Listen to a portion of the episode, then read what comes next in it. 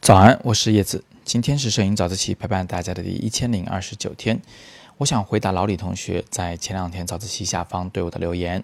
他问我秀出来的这张照片啊，就是那一张，嗯，小姑娘在参加斯巴达比赛时指尖流血的那张照片。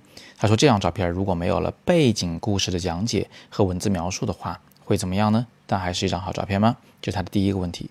第二个问题是他问照片的第一观众是被摄者、摄影师还是第三方呢？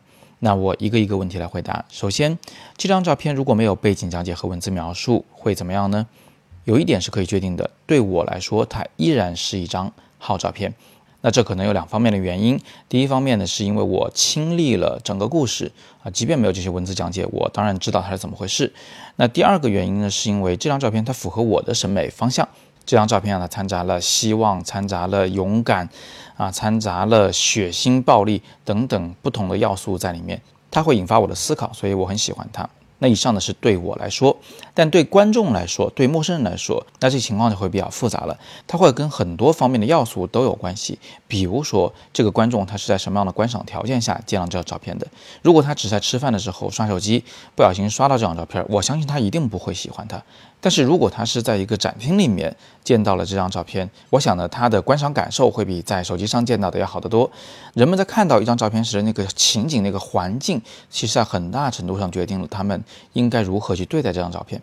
第二点呢，是这个观众的审美方向什么样的？如果他只喜欢拍荷花啊，他喜欢拍美女，喜欢拍那种背景虚化的非常简洁的照片，他看到这样的画面时，我相信他也不会喜欢它。但是如果他喜欢街头摄影，他喜欢纪实摄影，喜欢新闻摄影的话，或许他也会喜欢。那么对于观众来说呢，他们的人生经历也很重要。如果他的人生经历跟我是完全不相同的，八竿子打不着的，世界观也完全不一样，相信他不会喜欢我这张照片的。所以对观众来说，他到底是不是好照片，因人而异。不过呢，我想补充一个非常重要的问题，就是有的时候啊，文字和图片本身它是不可分割的。比如说，在几乎所有的新闻摄影的图片中，以及部分的纪实摄影的作品中，图文本身是一体的，你不可以试图去掉其中一部分，不然的话，整个作品呢就不完整。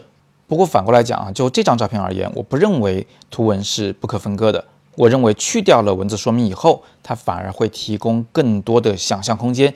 只要人们的观赏幅面够大，观察者本身够细致，能够见到指尖的血，我相信这张照片就已经在他心里打下烙印了。接下来我回答第二个问题：照片第一观众是被摄者、摄影师还是第三方？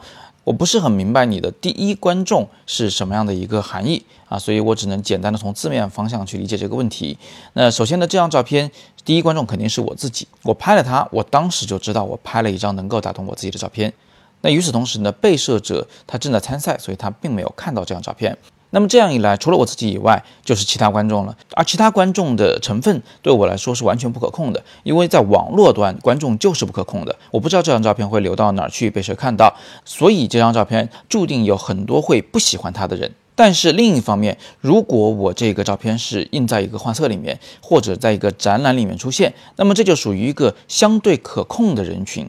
会花几百块钱去买画册的人，或者会坐两个小时的车去看一个展览的人，那么这些人他在审美的追求上，在审美的经验上，都是相对比较稳定的、可预期的一个人群。那也就是说，一张照片它放到网上或者放到展览里，它会得到完全不同的观众群体，最终当然效果也会不一样。最后呢，我想到了一个衍生的问题啊，如果说这张照片的第一观众是我自己，那么这张照片的最终观众是谁呢？这张照片是为谁创作的呢？我希望还是我自己。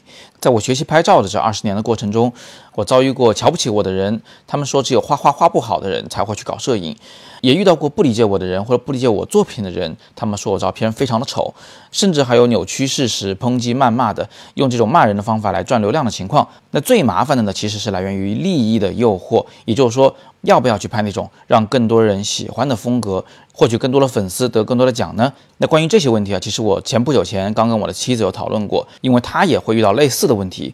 当时呢，我想了几秒钟，然后给了她一个非常肯定的答复。我说，我是因为喜欢摄影才走上这条路的，所以任何人、任何事都不能阻止我自己喜欢摄影这件事。我最喜欢的摄影师但阿伯斯，他也说过一句跟这个相关的话，他说，任何人。都不会像你自己那样喜欢你的照片，所以综上所述，我希望我照片的最终观众也是我自己。我希望我永远都只为我自己，而不是为别人拍摄照片。今天我们就聊这么多，有更多摄影问题，欢迎在底部向我留言。我们有问必答的知识星球也已经修复了，所以大家呢，如果希望我能百分百回答你的问题，可以扫描下方绿色二维码，进入摄影自习室向我提问。今天是摄影早自习陪伴大家的第一千零二十九天，我是叶子，每天早上六点半，微信公众号“摄影早自习”，不见不散。